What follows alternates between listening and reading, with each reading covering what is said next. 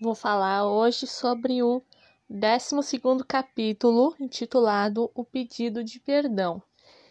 Nesse capítulo, ela vai contar como aconteceu esse processo que foi libertador. E o que mais me chamou a atenção em que naquela tarde de 16 de agosto de 2006, ela foi na sala do gabinete para estar ali como uma reparadora de brechas e lutando pela restauração de sua família.